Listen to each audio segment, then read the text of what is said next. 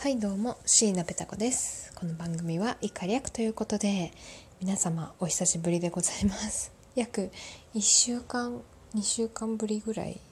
ですかね。いや日曜日の朝皆様いかがお過ごしでしょうか。昨日すっごい雨降ってませんでした？なんか雷の雷とかがさ久々にあんな鳴ったのを聞きましたけど今日も天気悪いかなと思って朝起きたらめちゃめちゃ綺麗に晴れてますね。風もあっていい感じです。コロナさえなければねちょっとお出かけ日和かなっていう感じなんですけれども。いや最近皆様どうお過ごしされてましたでしょうか？私はですね 本当に今週1週間は怒涛のような日々を過ごしておりました。何回か雑談の中ではね私があのまあもともと営業だったんですけどまあクビになって クビは嘘。あの人事もやってみたらどう？みたいな。やってみたらどう？って感じじゃなかったですね。やってっていう。割と強制力が強い言い方をされて今やってるんですけれども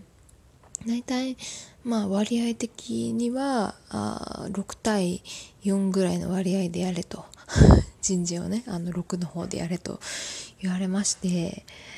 うんまあでもやれと言われたらねやるしかないなと思って。で6月からね本格的にテレワークもあの終わって、えー、採用活動も始めようってことで動いているんですけれども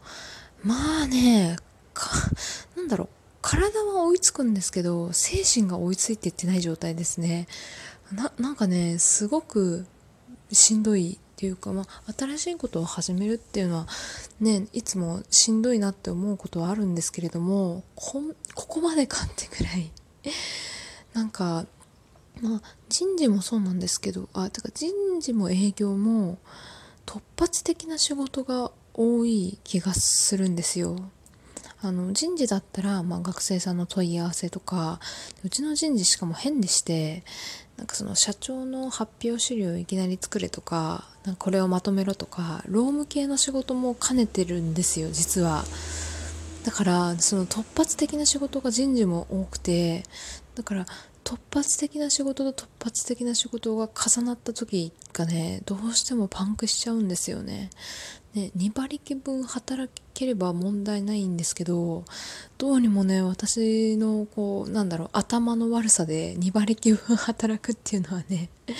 無理な上にその本来できてた営業の仕事もなんかね最近本当にボンミスが多くて自分でもねびっくりするくらいボンミスが多いんですよ。何これみたいな。こんな間違い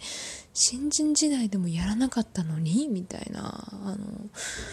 なんかもうほんと致命的な間違いとかもこの間発覚して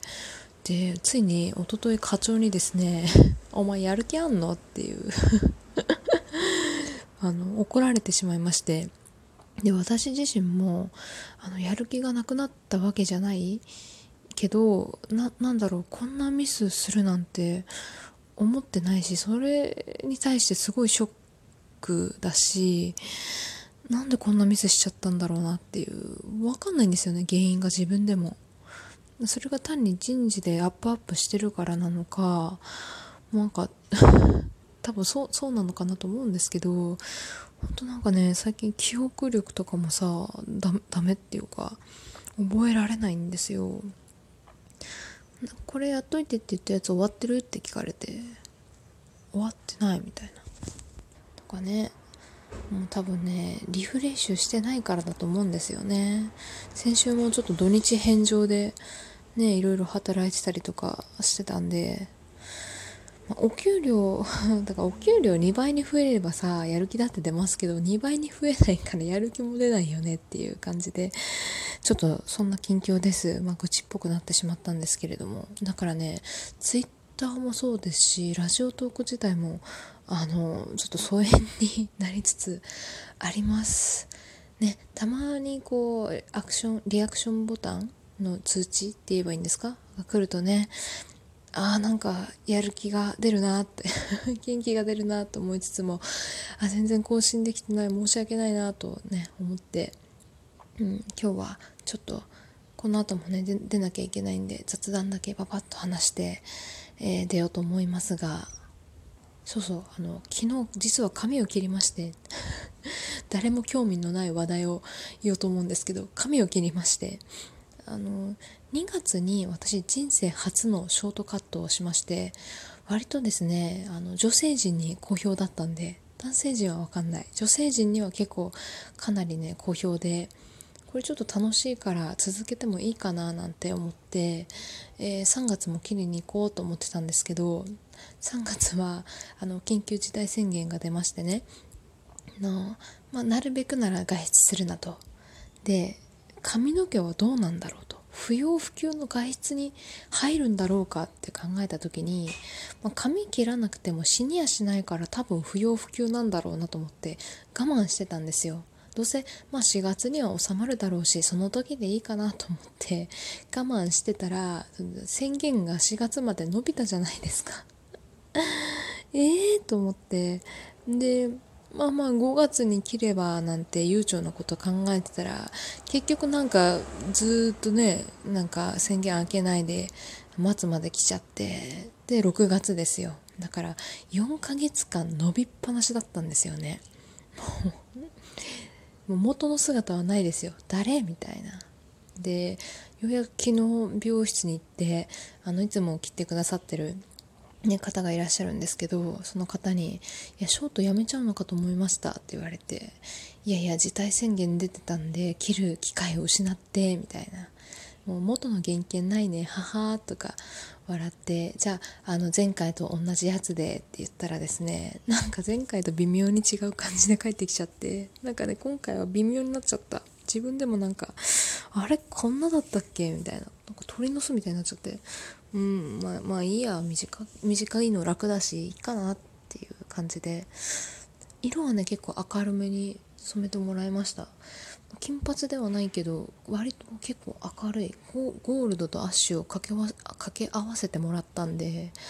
どんどんどんどん多分色が抜けて、えー、金髪に近い状態になっていくのかなって。人事なのにこの髪型はいいんだろうかと思いつつも、